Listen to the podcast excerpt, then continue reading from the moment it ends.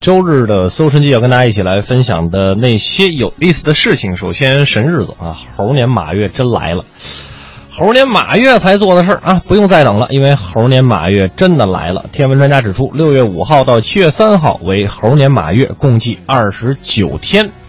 呃，这个几千年前呀，我国就有了干支记事的方法啊，用以纪年、纪月、纪日、纪时。呃，也就是还还使用这个十二个地支的符号啊，就是子丑寅卯辰巳午未申酉亥戌亥啊，还有十个天干符号，这就是甲乙丙丁戊己庚辛壬癸啊，这个相互配合。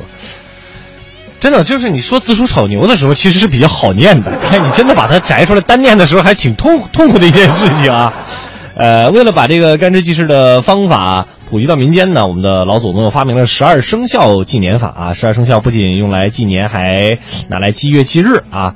每年这个农历正月到腊月对应的属相依次是虎、兔、龙、蛇、马、羊、猴、鸡、狗、猪、鼠、牛啊。每年呢都有一个马月，而且固定在农历的五月。那今年是农历的猴年。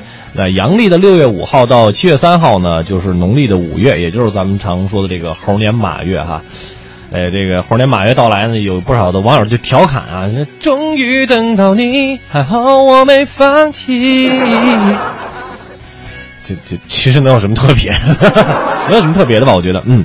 啊，说哎呀，猴年马月，我一定要干点大事啊！说这以前许下的各种不靠谱的愿望都应该实现，应该就等你猴年马月是吧？都都会有有这样一种说法是吧？